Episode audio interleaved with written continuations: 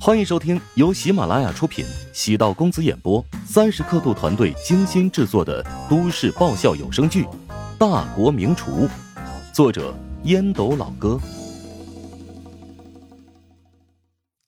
第九百零七集。总而言之，穆应秋决定很快还得回国一趟，到时候得拉着丈夫一起回国，感受一下华夏的变化。体验一下人间的烟火气息。曹瑞妍那么摆架子的人，在乔家人的影响下，都成了有血有肉的人。相信丈夫也会喜欢上这种真实的生活感。今天乔治准备的是孔府菜，也是师傅郑泽最擅长的菜系。孔府菜在宋仁宗宝元年间开始正式建府后出现，到了清朝乾隆年间。发展到鼎盛阶段，成为官府菜。孔府既是公爵之府，又是圣人之家，是天下第一家，比皇帝的家还要显贵。历代统治者都把孔子的后裔封为圣人。食不厌精，脍不厌细，是孔子的论述，历来作为饮食名言相传。孔府孔氏子孙，在饮食方面。叫圣人有过之而无不及。乔治做了两道孔府经典菜：神仙鸭子和烤花兰桂鱼。神仙鸭子是一道适合老人食用的佳肴，味醇香，肉软，特别适合老人食用。为保持原味，将鸭子装进砂锅之后，上面糊一张纸，隔水蒸制。古代在烹饪时，为了精确的掌控时间。在蒸制时烧香，共三炷香的时间即成，所以神仙也是三炷香得名。相传点香也有典故，是被逼出来的。当初衍圣公要求此菜做成立即趁热上桌，不得延误，要熟烂，又要准时。厨师想出点香计时的方法。至于烤花兰桂鱼，是一道设计精巧的菜肴。与火不接触的独特自烤菜，把炮制干净的桂鱼调味造型后，网油再包面饼，把鱼包封严密，放在铁钩上，下用木炭火两面烤熟。这道菜曾是孔府秘不外传的名菜制法，其鲜味不失，色白而嫩，食者知其味，不知其法。除了这两道大菜之外，还有几道家常菜。比如咸菜、香椿等。穆应秋观察了一下神仙鸭子，金黄色的全鸭静静的躺在砂锅里，外面的表皮色泽诱人，上面点缀着青绿色的盐碎，汤汁浓稠。这鸭子看起来很有食欲，不忍心下筷子了。来，我来拆鸭子。乔治拿起筷子，从鸭肉的脊椎刺入，三两下。鸭子就四分五裂，露出皮下白色的鸭肉。乔治分开成了好几碗，鸭腿留给了两位客人，柯青和陶如雪分到了鸭翅，至于鸭胸肉最肥美的那一块，留给了乔元斌。穆应秋看上去年轻，其实年龄大了，能保养的如此之好，与养生也有关。他知道尽量少吃荤腥，平时吃的东西都很清淡。柔软 Q 弹的鸭皮先接触口腔，与唾液混合之后，一股鸭子独有的香气在口腔弥漫，然后则是软烂的鸭肉在牙齿之间化开，味道浓郁，带着油脂的芬芳，却一点也不油腻。鸭肉没有色柴单薄之感，味道层次感强，很是好吃。嗯，味道真不错啊，一点也不油腻。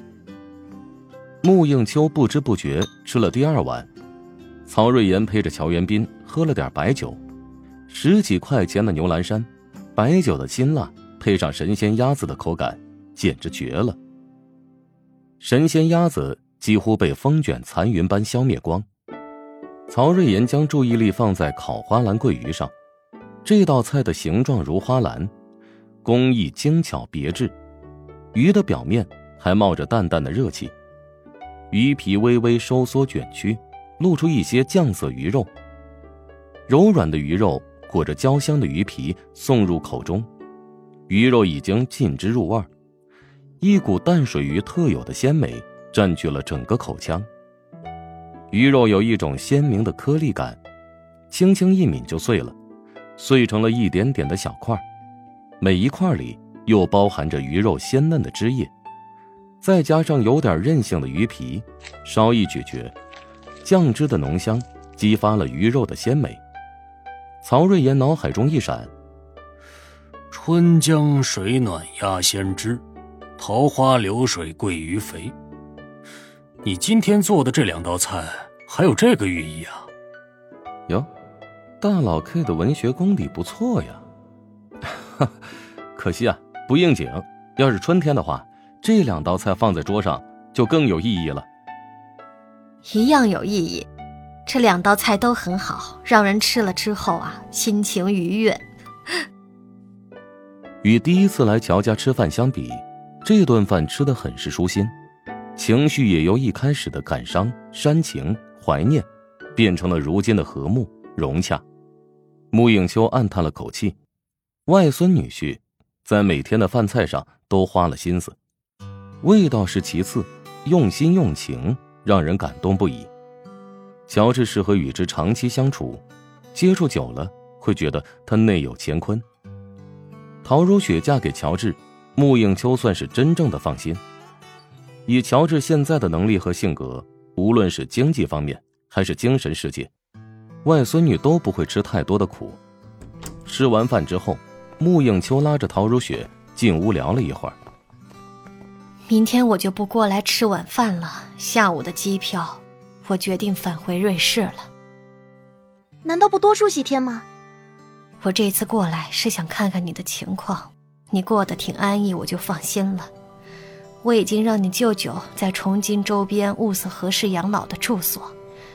等瑞士那边的事情安定下来之后，我会返回琼金长期定居。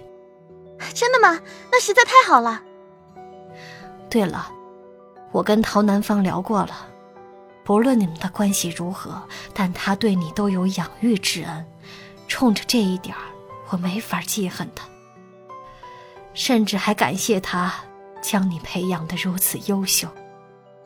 至于你们之间的矛盾，没人可以调解，或许在适当的时机，自然而然就豁然开朗了。陶如雪沉默数秒，很坚定的说道：“在我的心中。”她一直是我的母亲，这一点永远不会变。灯光下的唐如雪，清秀柔美，宛如皓月的双眸，藏着莹润的水光，增添了几分仙气。穆影秋经过与唐如雪几日相处，找到了亲人的那种感觉。年龄大了，会希望身边有一个能说心里话的人。曹瑞妍是儿子，没法和女儿那样交流。但在外孙女的身上找到了贴心棉袄的感觉。时间有点仓促，所以我没法带着你去瑞士看看。如果你愿意的话，现在就可以办理签证，随时带着两个宝贝去探望我们。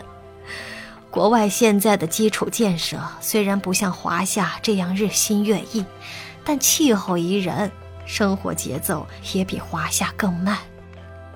孩子太小，可惜抽不开身。我等孩子大一点之后，会带着他们去找外公外婆的。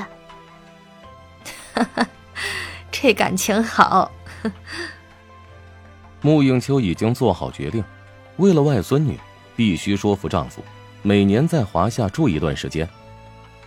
穆应秋其实想给陶如雪留下一张卡，但仔细想想，还是作罢，因为他知道，陶如雪不缺钱，给了也不会要。反而显得自己庸俗浅薄。本集播讲完毕，感谢您的收听。如果喜欢本书，请订阅并关注主播。喜马拉雅铁三角将为你带来更多精彩内容。